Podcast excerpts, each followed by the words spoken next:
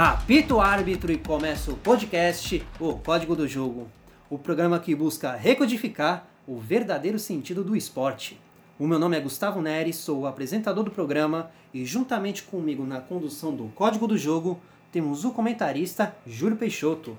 Júlio, seja bem-vindo, é uma honra fazer esse podcast com você e manda seu oi para os nossos ouvintes. Fala Gustavo, como é que você tá, meu amigo? Vamos todos juntos nessa aí decifrar o código do jogo, sem esquecer e agradecer também aos nossos queridos ouvintes. Aqui nesse podcast, vamos parar e refletir sobre os fatos que acontecem no mundo do esporte com o objetivo de quebrar paradigmas, questionar padrões estabelecidos e desmistificar estereótipos, para que possamos redescobrir novas interpretações sobre fatos esportivos que todos nós já conhecemos.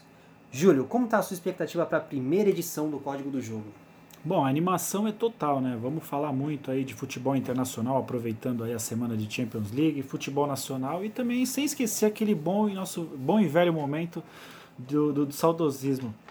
E nessa primeira edição nós vamos analisar e refletir sobre dois técnicos de futebol que já tiveram o título de melhor técnico do mundo e que estão se enfrentando na fase de oitavas de final da Liga dos Campeões da Europa, que são os técnicos Guardiola e Zidane. No entanto, já há de algum tempo que eles não foram mais campeões da competição futebolística de maior nível técnico do mundo. E com isso vamos entender e refletir e analisar o contexto que envolve esses dois. Porque é o seguinte, existe uma afirmação que diz que para ser o melhor técnico do mundo tem que ganhar a Liga dos Campeões da Europa, que não tem jeito, que esse é o caminho. Só que esses dois não foram mais campeões da competição então, só por isso, eles não são mais os melhores técnicos do mundo? É isso que vamos discutir aqui. Então, para dar o pontapé inicial, até que ponto Messi e Cristiano Ronaldo, prestem atenção, até que ponto Messi e Cristiano Ronaldo não foram fundamentais na montagem do time dos dois técnicos? É, Gustavo, eu acho que é, por mais que né, o, o, ambos sejam grandiosíssimos jogadores, eu creio que o, o, Guardiola ele tenha tido talvez alguma facilidade a mais, né? Por conta que boa parte ali do, dos jogadores ali do Barcelona foram formados na casa, né? E eram base da seleção da Espanha. Então acredito que o Barcelona tinha um, um caminho assim mais mais feito, né, a seguir, né? O, Zidane, eu acredito que ele dependeu muito, assim, né? Ele precisou muito do que o Cristiano Ronaldo estivesse atuando em alto nível, né? Então eu acredito que o, o Messi talvez não tenha sido tão fundamental, embora pareça estranho dizer, né? Devido ao calibre dele, mas é analisando também os jogadores que formavam ali o time. Então, com essa afirmação, você acha que no caso do Zidane, vamos imaginar, vamos simular aqui, que chega na oitava de final, Cristiano Ronaldo rompe o ligamento do joelho e volta só na próxima temporada. Se isso tivesse acontecido, você acha que o Zidane teria tido dificuldades ou não conseguiria fazer esse time jogar? Sim, em comparação ao Guardiola, eu creio que ele teria uma, uma, certa dificuldade, né? Porque o Cristiano Ronaldo tem, tem aquilo da, da imposição moral, né? O time que está enfrentando e olha para outro lado, ele vê o cara, ele sabe que aquele cara pode mudar o jogo a qualquer momento, a qualquer minuto, né? Então seria uma, algo diferente que eu acho que mesmo tendo o Tony Kroos ou o Casimiro ou o Isco, bons jogadores também, diga-se de passagem, eu, eu, creio que o Barcelona tinha jogadores ali de um calibre assim muito fino ali, né? Principalmente se a gente for pensar em Xavi e Iniesta, né? Dois grandiosíssimos jogadores de meio campo que levaram, conduziram sua, sua seleção ao título mundial. Então, eu creio que o, o Zidane ele, ele enfrentaria sim uma dificuldade a mais sem o Cristiano Ronaldo. Depois que Guardiola e Zidane não comandaram mais, não treinaram mais Messi e Cristiano, eles não flertaram mais com a competição, né? Participaram, mas não, for, não saíram dela vencedores. Então a gente pode afirmar que foi só uma fase. Chegou o Guardiola ali, aquela geração, que nem você disse, que foi campeã da Copa do Mundo, aquela geração espanhola surgindo, que foi todo momento ali que colaborou para que tudo aquilo acontecesse. Ou até mesmo no caso do Zidane, que foi chegar no, no Real Madrid e o Cristiano Ronaldo inspirado com a faca entre os dentes para ganhar, superar o Messi em questão de bolas de ouro. Tu acha que tudo isso foi mais uma fase ou não? A gente pode dizer que teve o dedo dos dois ali e que eles têm muita colaboração no título do, da Liga dos Campeões para cada time.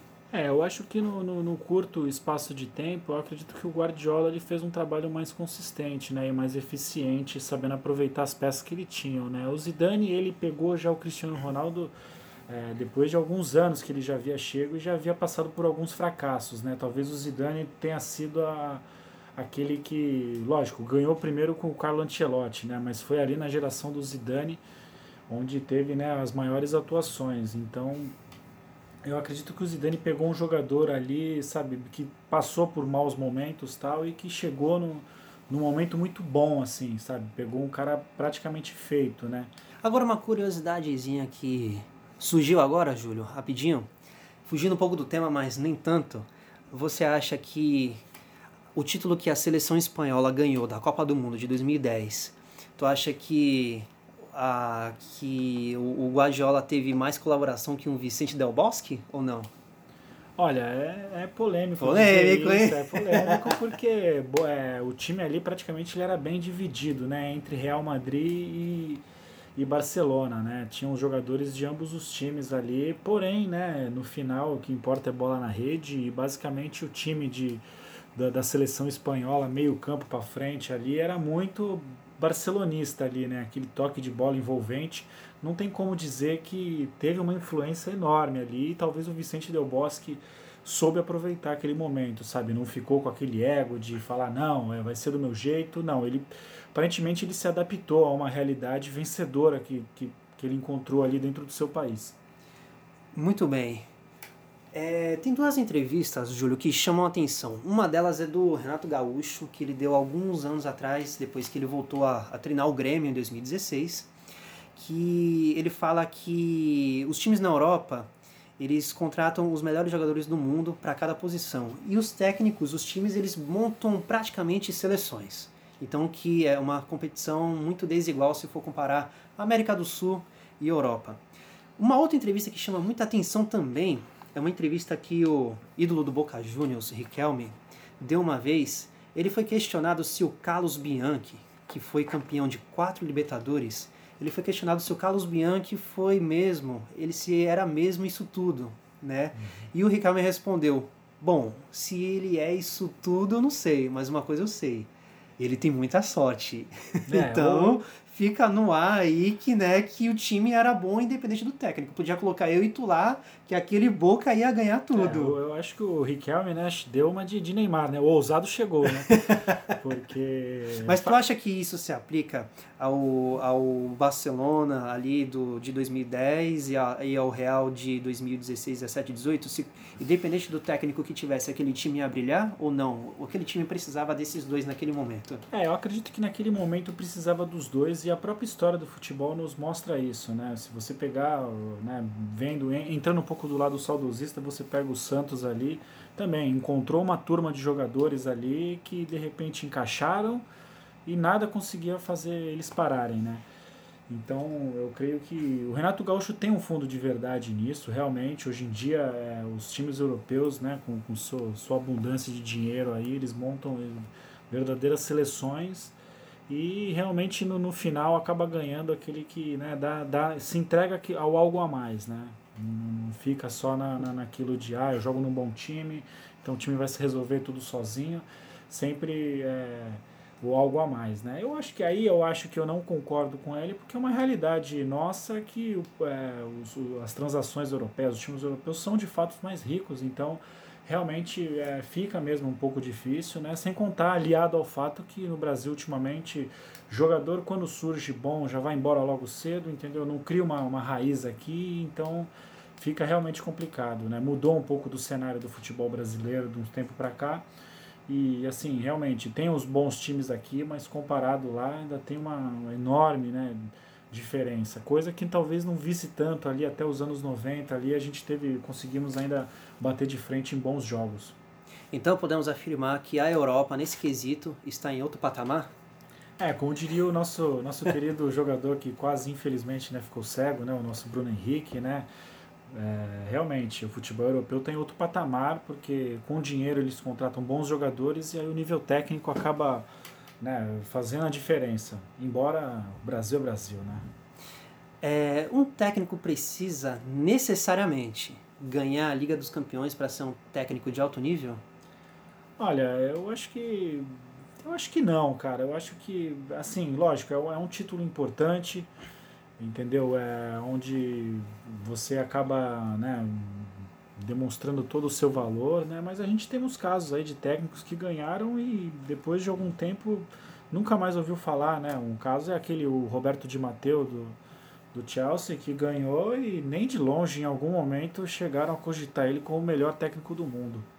Né? Até o técnico que foi campeão pelo Barcelona também, né? Que comandou o Ronaldinho.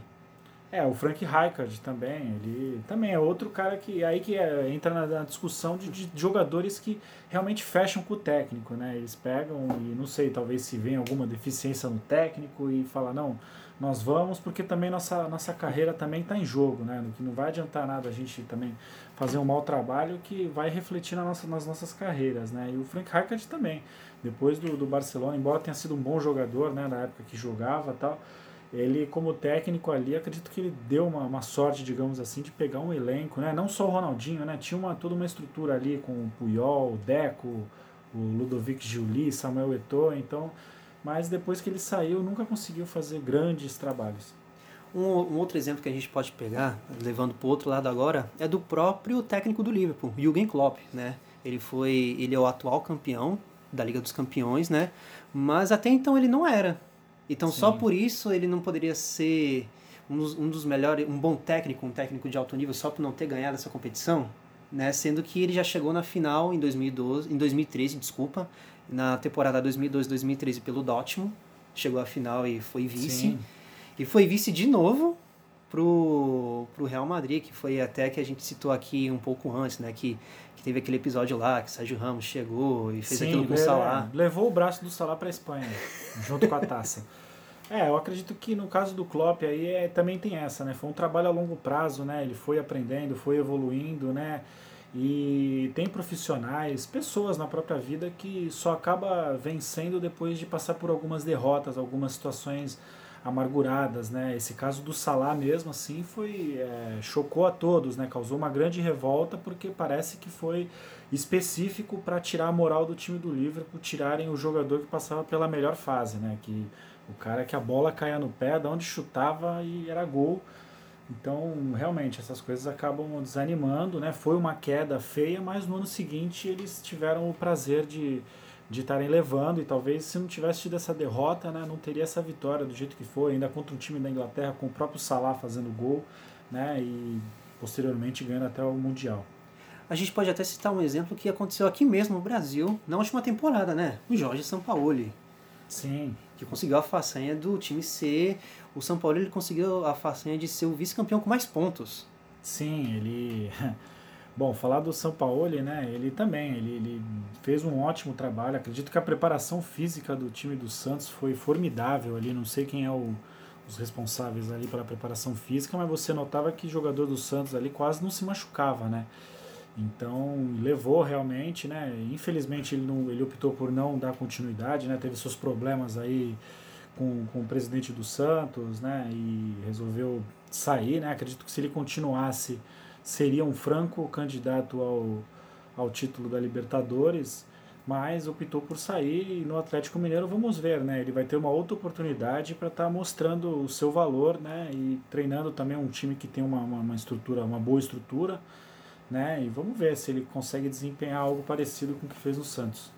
E agora, só aproveitando aqui, é mais uma outra curiosidade que surge, assim, né? Esporadicamente, já que a gente está falando de Barcelona, Real Madrid, Guardiola, Zidane, Messi, Cristiano, eu queria saber a tua opinião, Júlio. O Barcelona sente mais falta do Guardiola ou o Real Madrid sente mais falta do Cristiano Ronaldo? Porque o atual momento dos dois times não anda sendo dos melhores. É, sim. Eu acho também que é, há de se dizer uma outra coisa, né? Nós estamos num momento de transição. Acho que Messi e Cristiano Ronaldo, eles representaram uma era, né? E querendo ou não, eles estão envelhecendo, entendeu? Então, de certo modo no dia a dia, no jogo a jogo, a qualidade técnica vai dando uma caída, né? E de repente se não tem um técnico ali, sabe, que monte bons esquemas, né? Pode ser que um dia Cristiano Ronaldo e Messi não estejam correndo tanto, mas aí eles montam times que tenham jogadores que façam isso por ele, né? eu acho que o, o, o Barcelona, assim, eu acho que ambos, assim, ao seu modo, estão sentindo muito essa, essa queda aí. E acho que eles vão se classificar para as quartas? Tu acha que o Barcelona passa pelo Napoli e o Real passa pelo City? É, eu, eu acho que né, né nesse caminho aí o, Barcelona está um pouco mais fácil, né? Vai jogar em casa, né, contra o Napoli, é um time histórico aí da Itália, onde jogou Maradona, e eu acho que eles não vão ter grandes dificuldades em estar tá vencendo o jogo. Eu acho que o Real Madrid sim que vai pegar um jogo mais, mais cascudo, né, na qual no primeiro jogo eu acredito que se o Zidane não tivesse tirado o Vinícius Júnior, acho que o Real Madrid teria conseguido atacar mais, ou quem sabe até fazer outro gol, mas não, ele optou por, por, por, por tirar o melhor do time ali. E, e, aí acabou tomando a virada. Acho que eles vão enfrentar uma, uma, grande dificuldade, né? Fora o contexto histórico, né? Guardiola contra Real Madrid, né? Então, pode, eu acho que pode acontecer de tudo, mas o Real Madrid vai ter que ter uma superação imensa. Agora, para fechar esse assunto, chegamos à decodificação de que um técnico de alto nível não precisa necessariamente ser campeão da Liga dos Campeões, mas a equipe que treina tem que mostrar um bom desempenho dentro de campo, partido do ponto de vista de um conjunto muito bem armado, de um time que sabe o que faz com a bola, que sabe se defender quando precisa, que consegue fazer a transição de bola da defesa para o meio até o ataque, de um time que faz triangulações de suas jogadas, que define bem e que tem as suas convicções muito bem estabelecidas. É, a outra conclusão que tiramos também é que se um técnico tem o título de melhor treinador do mundo por ter sido da Liga dos Campeões, nem sempre quer dizer que ele é o melhor técnico, mas quer dizer que ele teve um bom trabalho naquela temporada. Como foi o caso do Roberto Di Matteo, por exemplo. Sim, ele chegou ali praticamente na metade do ano e conseguiu guiar ali, entendeu? Deu as naquele momento para aquela situação do Chelsea, né, com aquela geração Drogba, Lampard, John Terry e Peter Cech deu uma, um direcionamento para eles ganharem o título, né? Acredito muito que aconteça essas coisas, entendeu? Aquele momento foi totalmente propício ao, ao desenvolvimento daquele trabalho para o técnico. E agora vamos montar aqui o time do código do jogo. E o nosso técnico não vai ser o Guardiola e nem o Zidane. O treinador que vai escolher os jogadores, posição por posição, vai ser o Júlio. Que momento, hein, Júlio? Opa. De comentarista para técnico. Nossa, adoro. Vamos fazer aí um pitaco aí, né? Vamos, vamos elogiar quem tem que elogiar e vamos, vamos criticar também quem tem que criticar, né? São muitas opções e vamos nessa. Agora vamos pegar as equipes de Guardiola e Zidane que venceram a Champions e fazer a escalação do código do jogo. Agora o podcast escala. Júlio no gol, Victor Valdez ou Keylor Navas? Keylor Navas, né? Embora o Vitor Valdez também tenha sido um jogador da base do, do Barcelona, ganhou títulos importantes tal. Eu creio que o Keylor Navas ali, até pela estatura, é difícil até compreender como aquele cara consegue ser goleiro. Acredito que ele ajudou muito ali o, o Real Madrid em alguns momentos assim. Eu acho que o mérito dele acabou sendo, acho que ele, ele acabou aparecendo um pouco mais que o Vitor Valdez nessa, nessa, nesse, nesse, nesse período, né? Na lateral direita, qual Daniel você prefere? Daniel Carvajal ou Daniel Alves? Ah, prefiro o nosso querido Daniel Alves, né? O nosso bom baiano, né? Um jogador que corre muito e assim, um jogador que se tem um cara bom do lado dele, ele desempenha um futebol maravilhoso, né? Ele tinha o Messi ao lado dele e, e com certeza essa dupla aí foi uma das duplas mais formidáveis aí do futebol, Daniel Alves e, e Messi ali, um grande companheirismo ali de ambos. Acha que ele chega até a Copa de 2022? Olha, é difícil. Eu não sei muito o que pensar agora, porque na verdade o, o Daniel Alves ele tem jogado de meia no São Paulo, né? E está sendo convocado como lateral direito. Mas aí é uma discussão para os próximos podcasts, né? Muito bem. Na zaga, Piquet ou Sérgio Ramos? É, se pudesse, essa seria a zaga ideal, né?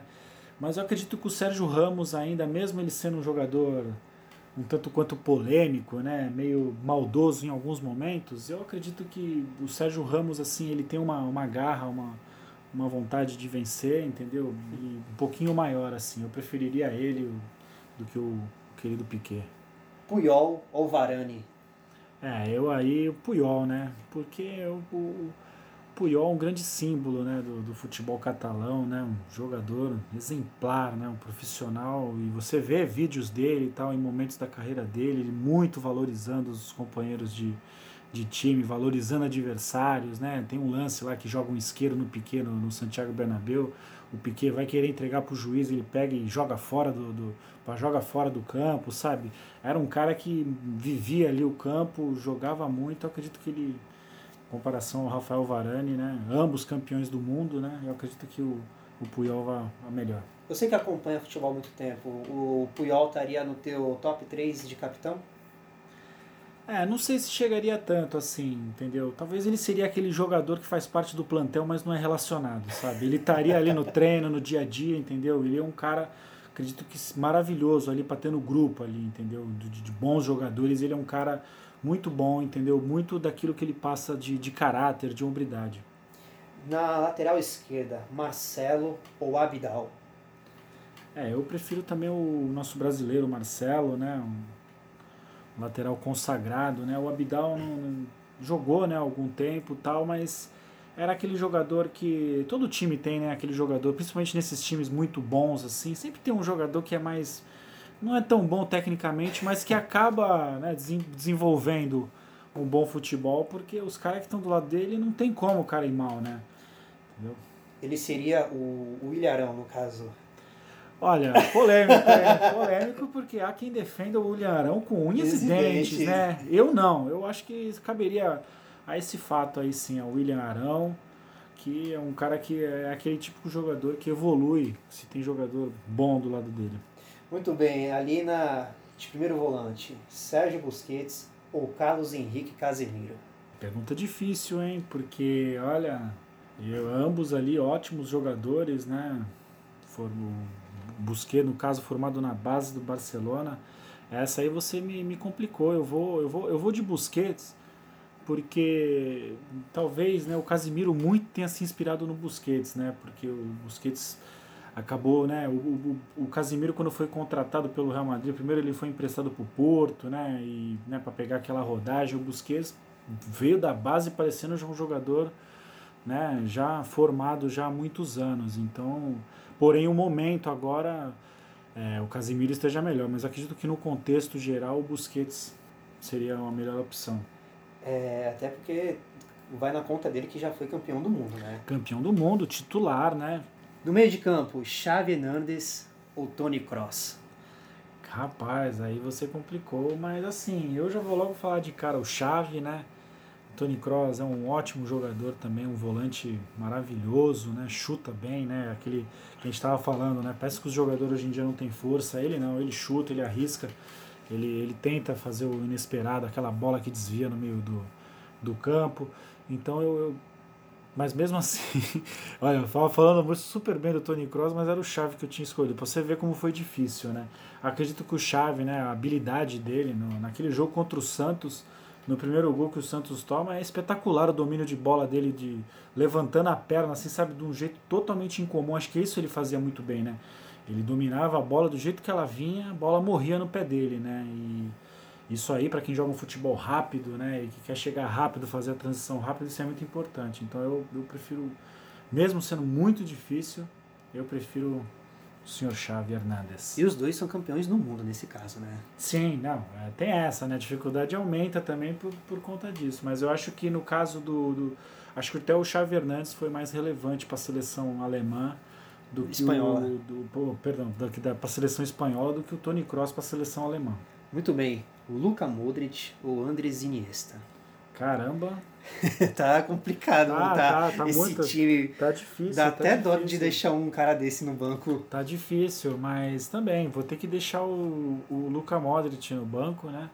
E vou escolher o Iniesta também, que é outro jogador fora de série, né? E, e é isso, né? Jogador que é formado na base do clube, brilha no time, ganha tudo pelo time, sabe? Ele é um cara, um desbravador, né? Porque é, sabe, ele não precisou sair do clube para conquistar a glória do, da, da, sua carreira. Então, eu, embora o Modric também, finalista de Copa do Mundo, seja um jogador muito bom, mas também demorou um pouco até chegar na, na condição. Né? Jogava no Tottenham antes, demorou um certo tempo. Né? O Iniesta também é outro caso de jogador que quando surgiu parecia que jogava há tempos já. O Iniesta é um caso de jogador que dizem, né, que é um daqueles que foram melhores do mundo sem ganhar a bola de ouro. E você citou que ele sempre ficou no Barcelona, mesmo tendo o Messi ali e tal. Talvez o Neymar tivesse que seguir esse caminho também? Ele poderia ser o melhor do mundo sem ter a bola de ouro?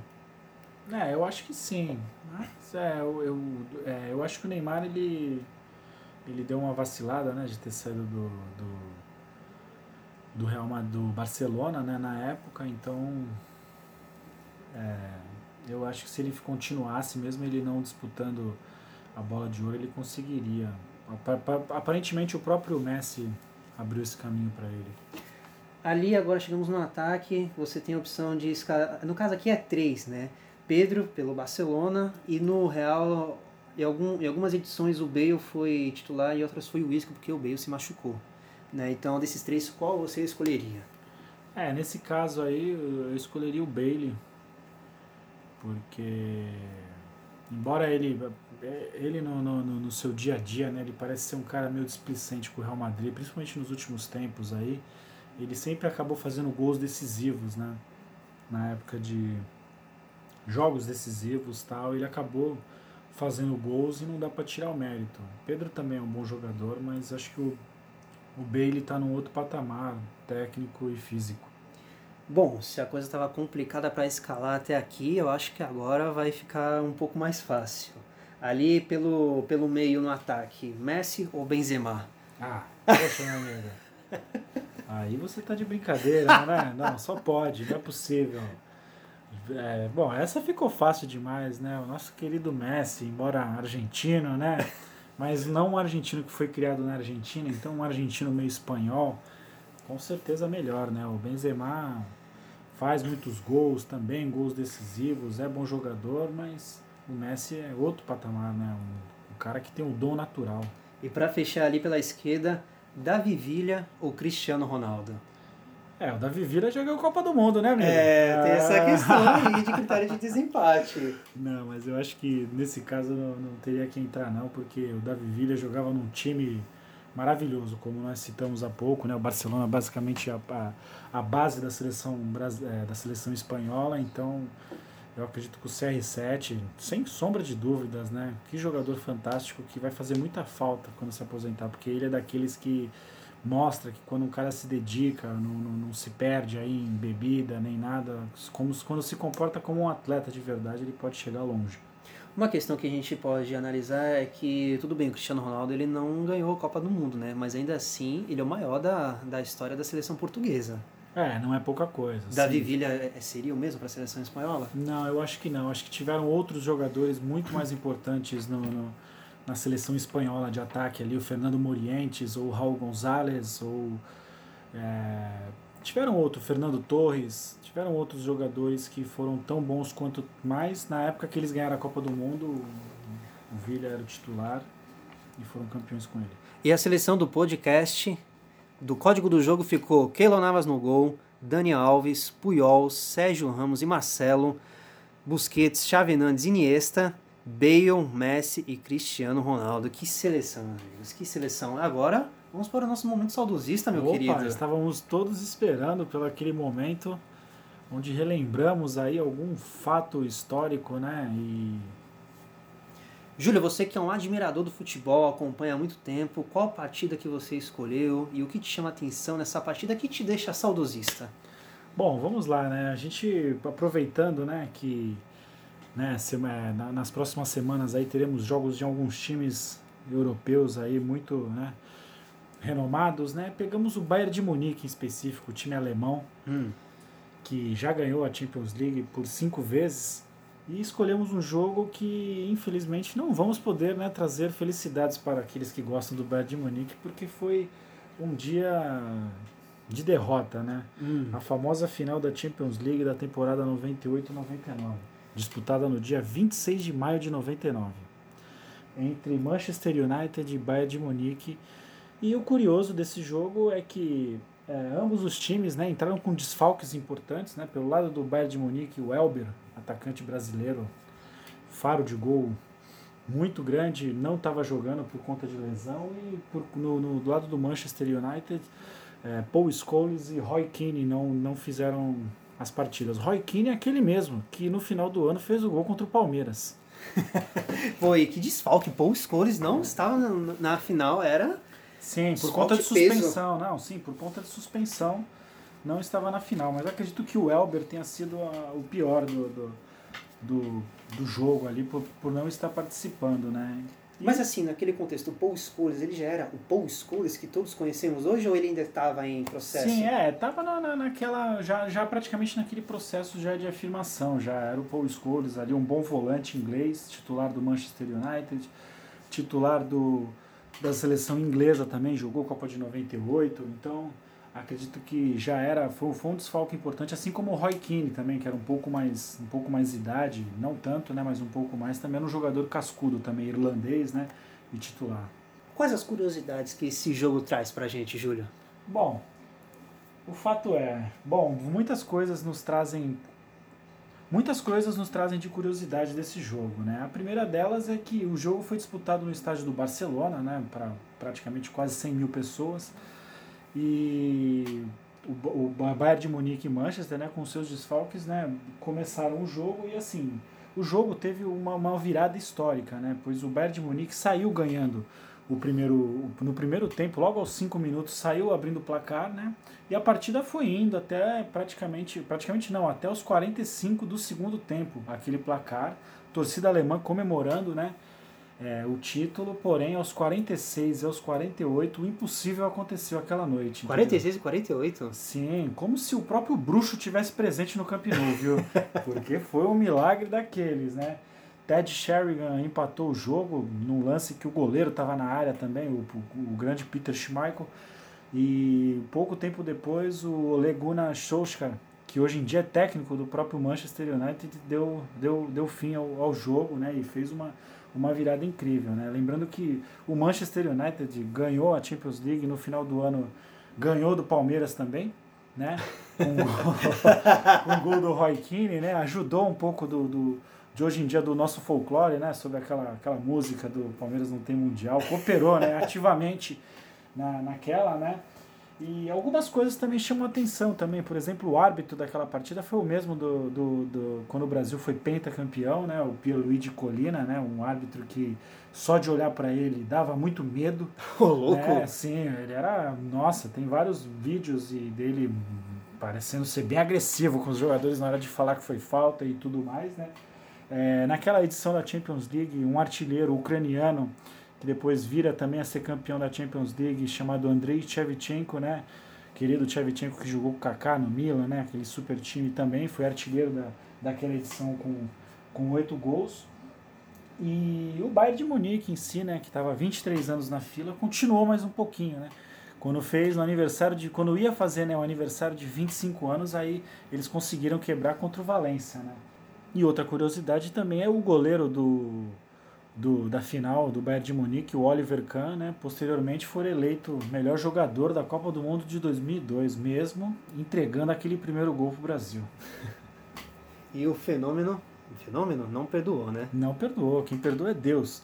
Aliás, né, falando até um pouco de Deus e subindo um pouco mais, depois dessa final, né, o senhor Alex Ferguson, o escocês, né, ele recebeu um título na Inglaterra lá de Sir, né, que é uma honraria imensa lá na Inglaterra por ter ganhado a FA Cup, a Premier League e a, e a Champions League.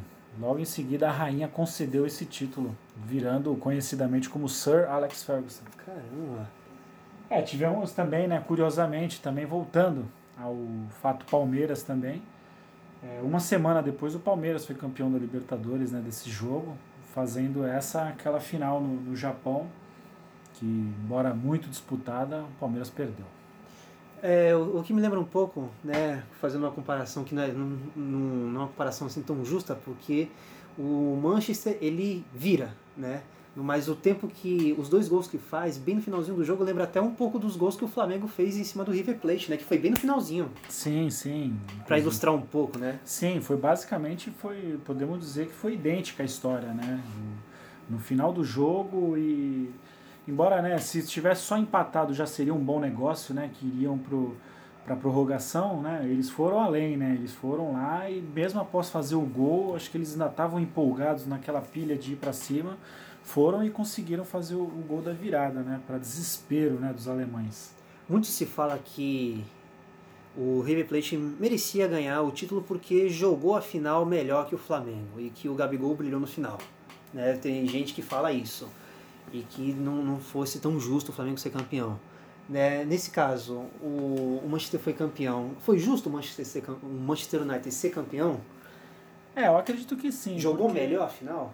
É, jogou, não, não digo que jogou melhor, acho que o jogo foi parelho, né? Eu acho que, na verdade, o Bayern é que acabou surpreendendo, porque, né, voltamos a repetir, estava sem o Elber, que na época era o, era o grande artilheiro do time, né? Então, eles mesmo assim, eles manteram, tiveram oportunidade de fazer o segundo gol ainda, meteram, mandaram bola na trave, e eu acho que o Bayern é que teve uma superação grande. Acho que o natural seria o Manchester mesmo levar, porque tinha um time formidável, com o Ryan Giggs, é, o David Beckham, que era um ótimo jogador, né? o, o Olega, o Solskjaer também, que era um reserva imediato, o Stan, que foi campeão com o Liverpool depois, o Peter Schmeichel, norueguês, também uma muralha também no gol, então acredito que o natural é realmente era o Manchester levar esse título, mas não sei se com tanto com tantos problemas. Chegou favorito para a partida antes do jogo começar? Não, qual era o favorito ou não tinha? É, eu acredito que o Manchester sim era o favorito e o futebol tem dessas, né? No, no, na final também da Champions League de 2005 também, Arsenal e Barcelona. O Barcelona chegou como favorito e antes de sair qualquer gol, o Arsenal teve um jogador expulso, conseguiram fazer 1 a 0 e seguraram e só no, na segunda parte lá do no final do segundo tempo o Barcelona fez a virada. O futebol tem dessas, né? Às vezes o time que está entra já em campo já meio é, taxado já de não tão favorito para o jogo, vai se supera e consegue surpreender algumas vezes. Agora para fechar, se você pudesse escolher um jogador de cada time para colocar na sua equipe, qual você escolheria? Quais vocês escolheriam? Um de cada time. Um de cada time, é. Eu acho que eu escolheria o Oliver Kahn, né, que era goleiro, era um bom goleiro e ele impunha, né, uma certa respeito ali na área, né, atacante ali, às vezes poderia até tremer ali, né, quando via o Oliver Kahn. E no pro lado do Manchester United, é, embora seja difícil, eu acredito que o Ryan Giggs, é, embora tenha, tenha o Beckham lá, que era um grandiosíssimo jogador, para quem não sabe também, é um ótimo lançador, né? Tinha uma precisão imensa. Acho que o Ryan Giggs ele era um jogador mais. lembrava até um pouco brasileiro, canhoto, rápido e muito ágil né, nas suas ações. Acredito que seriam os dois jogadores, o Oliver Kahn e o Ryan Giggs. Mais alguns detalhes ou podemos encerrar nosso momento saudosista? Porque é, podemos, podemos, podemos encerrar, né? Já lembramos, viemos até lembrar, né, que né, o Manchester United com essa vitória aí no final do ano ele nos ajudou a manter, a manter o nosso folclore de hoje em dia, tal, né? Que quem sabe um dia não acabe, né? Que nem era com o Corinthians, né? Na época que não ganhava Libertadores, toda Libertadores era eliminado, era uma festança e de repente essas brincadeiras acabaram. Então, quem sabe um dia o Palmeiras conquiste o seu Mundial e era só isso mesmo. Quem sabe não reencontra o Manchester em uma final aí. Já pensou? Vai demorar, viu? Porque o Manchester tá numa draga só se for o Manchester City. É verdade. Júlio, vamos falar sobre alguns fatos excêntricos que aconteceu aqui. Um, um fato excêntrico específico que aconteceu aqui em território brasileiro. Que o artista, o cantor MC Livinho... Vixe, foi... lá vem. foi contratado pelo time do Audax para disputar a Série A2 do Paulista.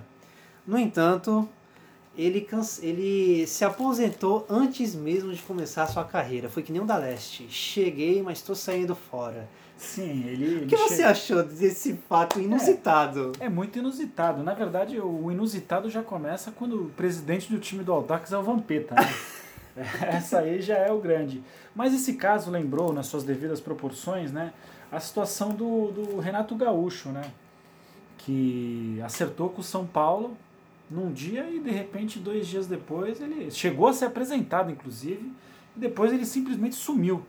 Entendeu? E aí, uma série de alegações, mas lembrou nas suas devidas proporções essa situação, né? De um jogador que chega e estranhamente ele, ele sai, entendeu? Talvez a agenda dele como artista os ganhos dele como artista fossem mais importantes tal. Realmente seria uma situação difícil, né? Se ele não abandonasse a carreira musical dele, né? Por um certo momento. Ainda mais num time que está disputando a Série B, né? Do, do e não estava numa posição tão boa. Então, o comprometimento era necessário e talvez ele não tivesse preparado para isso. Do Renato Gaúcho é até compreensível, né? Tipo, porque era um jogador. No caso do MC Livinho, não, o cara nem jogador profissional é. Mas aí que tá. Se essa moda pega, quem você chamaria para ser o técnico do seu time, Júlio? Pericles ou Zeca Pagodinho? Olha, bem como já. Olha, eu acho que. Né, eu acho que como o Zeca Pagodinho tá mais tempo aí, né, na, na, na, na vida aí, né, comandando muitas resenhas tal, eu acho que ele seria um ótimo técnico, assim, talvez comparável ao Luxemburgo, né? Muito churrasco, né? Ganhou, ganhou um jogo a churrasco, entendeu? Empatou na dificuldade a churrasco, festas e tal, né? Eu acho que o Periclão aí ele ficaria por uma, por uma outra oportunidade, ou fazendo parte da comissão técnica, né, com toda a sua sutileza, né, aquele seu gingado, né. Acho que ele também teria muitas coisas a passar, mas acho que o Zeca Pagodinho comandaria melhor a resenha. Muito bem, deixando um pouco essa, essa parte do, do cômico e da excêntrico de lado, essa questão do Audax contratar um, um artista tem uma certa jogada de marketing, né? Porque, querendo ou não, o nome do clube, do clube e também do artista teve uma repercussão em muitos veículos de comunicação. Mas além disso, eu fiquei com uma certa impressão de que o mercado de jogadores no Brasil está muito fraco, porque o time preferiu contar com um jogador não profissional, mas que é habilidoso, em detrimento de um jogador profissional. Porque é o seguinte, o Livinho sempre participa desses jogos amistosos de fim de ano. Amigos do Romário contra amigos do Edmundo, amigos do Neto contra, contra amigos do Felipe Melo. E tendo tudo isso em vista, podemos afirmar que os jogadores do mercado brasileiro estão valendo menos que um jogador amador, contanto que seja habilidoso? É, eu acho que infelizmente o futebol brasileiro de um tempo para cá passou a visar muito, né, a parte física, né? Então você vê muita correria e muitas vezes em momentos cruciais, momentos nervosos do jogo, onde às vezes o cara precisa pensar, né, para dar um drible, para dar um corte, finge que vai chutar e toca para o lado, acho que isso tem acontecido menos. Então, é, eu acredito que é, acho que foi uma junção das duas coisas, né? Foi a, a, a, lógico essa parte publicitária, afinal, né? O Audax teve uma certa relevância aí no, no, no, no, nas notícias tal. Isso talvez até, quem sabe, ajude a buscar um patrocínio e também pro pro artista, né? Acabou que no final eu acho que pro artista era mais desvantagem para ele né? Acredito que o Livinho aí, pela quantidade de shows aí, ele deve ser uma pessoa bem remunerada, um artista bem remunerado. Então eu acho que para ele se sacrificar em torno do futebol, ainda mais sabendo que o futebol brasileiro é meio muitas vezes pode complicar, né? Pode derrubar aqueles que incomodam. Eu acho que ele teria uma, uma dificuldade grande em, em ser jogador de fato. É, fora que a assessoria dele afirmou que não foi possível conciliar a, as datas dos jogos com a agenda pessoal, é, pessoal do artista, né? É, não tem como, né? O cara vai querer entrar para um time de futebol, tem tudo, concentração, tem jogadores aí, é, passam dias né, na, na, dentro da, da estrutura do time para se recuperar de lesão, ou para são muitas coisas, né? O comprometimento ele até seria muito grande e ele deve ter colocado na balança e viu que não valeria tanto esforço.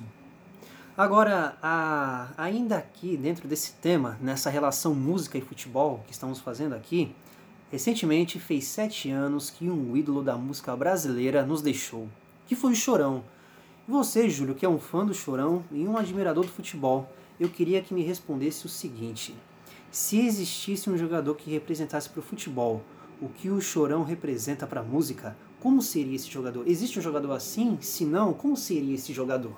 É, eu acho que nos dias de hoje é não tanto assim, sabe? Na verdade, talvez você conseguiria, conseguisse pegar alguns casos pela Europa, sabe? Seria um jogador que não iria desistir, entendeu? Ia tomar lá os seus tombos, é, sabe? Se machucar num jogo decisivo ou ser expulso num jogo decisivo, mas que depois ia, ter, ia vir a parte da superação.